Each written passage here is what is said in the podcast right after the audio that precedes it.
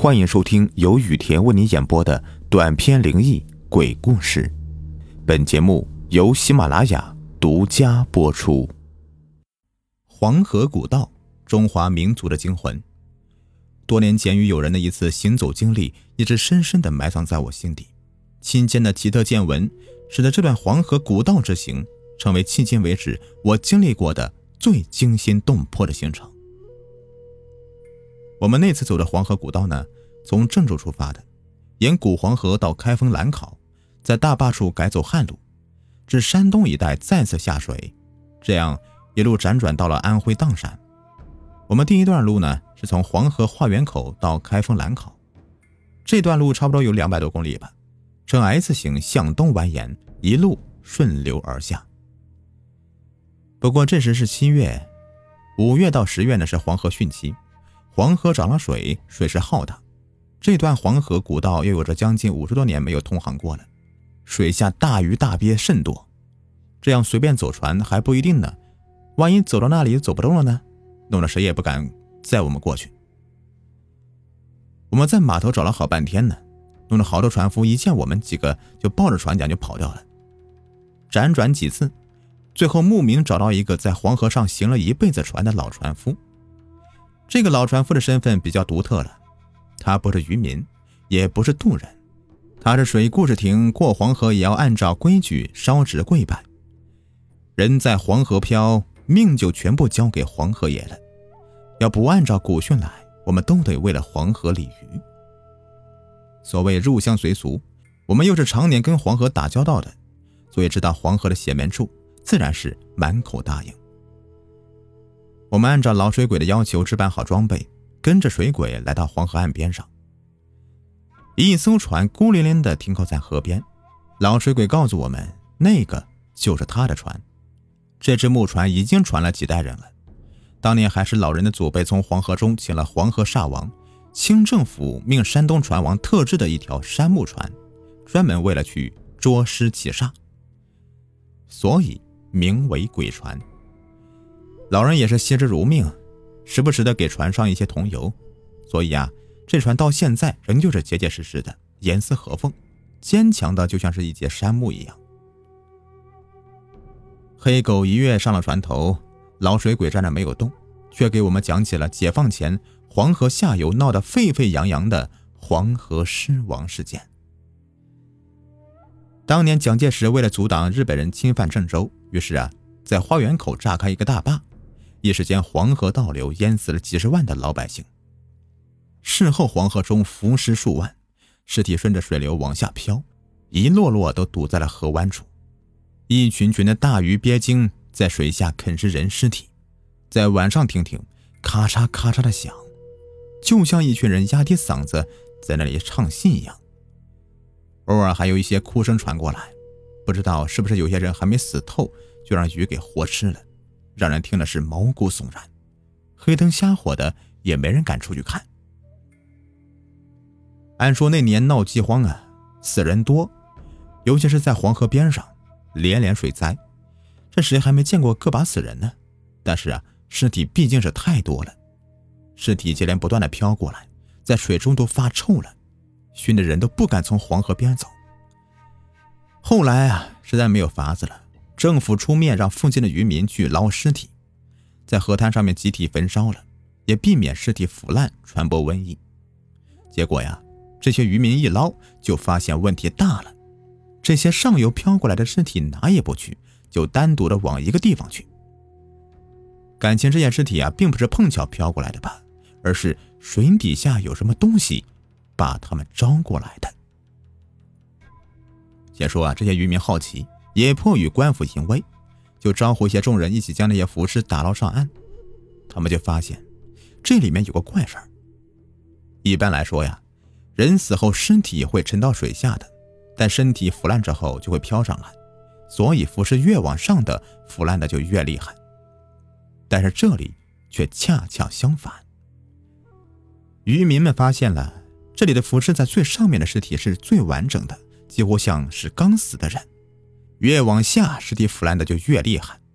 到了最底下，尸体简直就成了一堆白骨，堆成了一堆白骨山。渔民们都犯了嘀咕了：莫非这水下的尸体都被鱼给吃掉了？不过看着也不像啊！要是真的有那么多的鱼，就算是人在这里面捞尸，鱼也不会随即散开嘛，至少要翻几个水花出来。可是看看这里，一点动静都没有，简直就像是一潭死水。大家虽然害怕，但是都知道水中忌讳，谁也不敢开口说什么，只在那里闷头干活，想着赶紧捞完这些杀千刀的尸体，回家搂着老婆孩子睡觉是正事儿。就在这个时候，那水下突然传来轰隆一声响，就像是地震一般，小船在水面上面直跳，黄河水就像是沸腾了一般，从水下咕噜咕噜冒出碗口般大的大水泡，那水泡腥臭无比，大家在波涛翻涌中也忍不住的捏住鼻子。这时候啊，就听到水中哗啦一声，水下就翻上来一个巨大的黑色棺材。那棺材周身墨汁一般的漆黑，上面纵横着一道鲜红色的墨线，各自还用着朱砂画了些蝌蚪一般的符文，红是鲜红，黑是墨黑，看起来分外的触目惊心。那巨大棺材晃了几晃，就开始缓缓的转动了。那原本堆成一堆的浮尸也在追随着他的后面，簇拥着他，直直的向岸边飘过去。这时候，岸上有懂行的人就尖声叫起来：“快跑啊！黄河狮王上岸了！”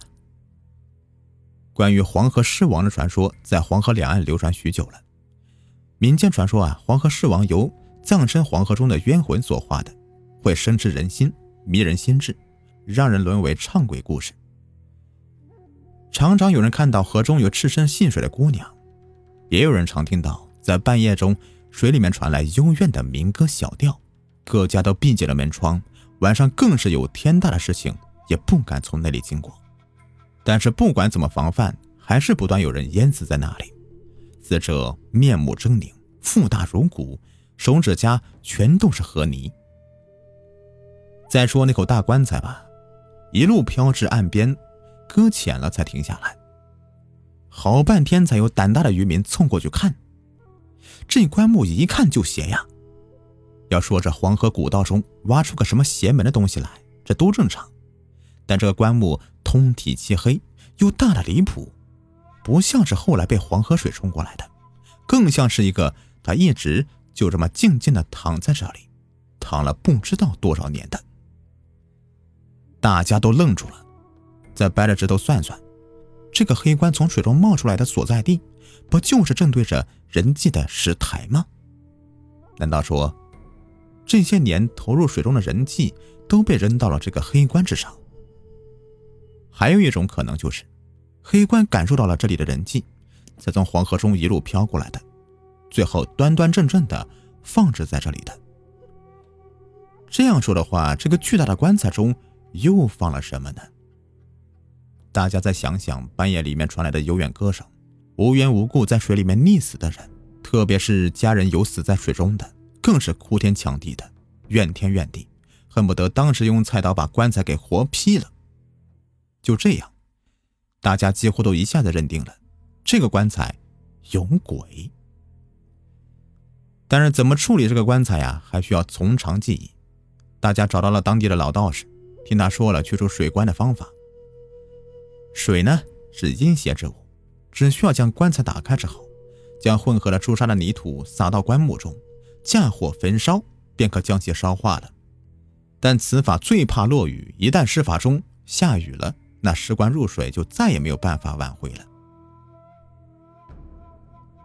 第二天，雄鸡报晓三声，周围村民扛着锄头、菜刀来到河滩上，大家齐心协力，任那口黑棺啊，如同磐石沉重，也将它架了起来，一路拖到了河滩上。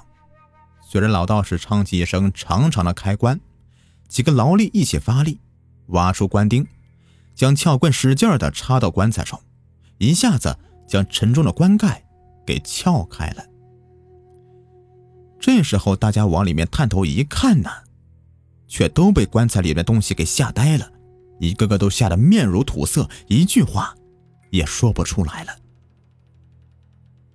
那黑棺裂开，里面并排躺着一堆圆润红艳的女尸。大家定睛一看呐，这些女尸不是旁人，却正是那些从石台上面投到水里的女尸。这些红艳艳的女尸，一个个面色红润，宛如睡着了一般，身上穿着花布衣裳，也有长袖大袍，也有曼妙轻纱。显然是各个朝代的女人都有。这些黄河娘娘是怎么跑到这个黑棺中的？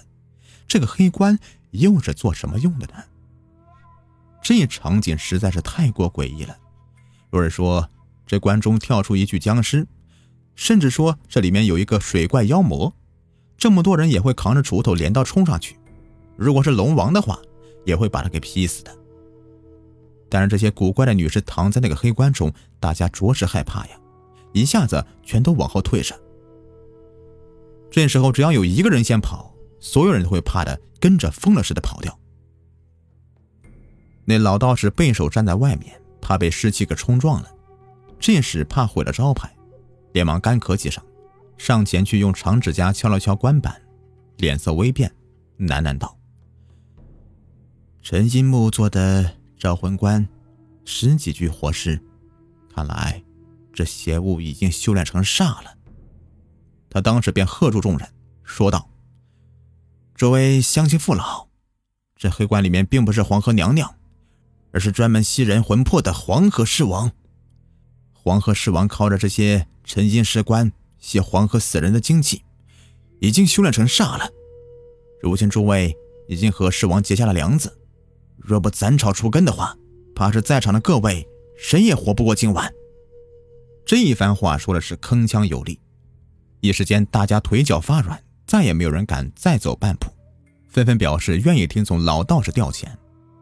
老道士当时便掐指一算，说：“先让阴质的女人以及孩子、老人走开，然后让属相为龙、蛇、牛的人先回避了。这些属相为清水，怕水师到时候作怪。”又命令各位面向太阳站好，大家互相看了一下，嘴角和下巴青黑的一律的不要，鼻下为水，青黑者犯水，这些也不能要。挑选完毕，那河滩上面也就剩下个五六十个精壮劳力了。虽然尸棺鬼故事一直也都是当成民间传说了，但是在这一天，我的确真实看到了那块老道士用血涂抹过的阴沉棺木，因为我们这次要坐的船就是那个被封了的。阴沉棺木的鬼船，看到那块虽然历经了数十载，但是依旧泛着朱红色的黑木时，我不由得浑身打颤。难道说黄河中真的浮着一个黄河尸王吗？老人久久地站在黄河边上，看着奔腾的河水，他的眼睛仿佛黄河一般浑浊，头发也是锈色的，仿佛堆满了泥沙，皮肤是古铜色。人仿佛是直接从土里面生长出来一样，那只黑狗也仿佛铁柱一样，蹲坐在船头，一动不动地注视着河水。黄河水一泻千里，奔腾而去。而在以后无数的黄昏里，我都会想起这样一幅画面：那个历尽沧桑的老人，一条瘦到极点的黑狗，一条奔腾了数千年的黄河。这是我记忆中。一幅永不磨灭的油画。好了，这个故事呢就说完了。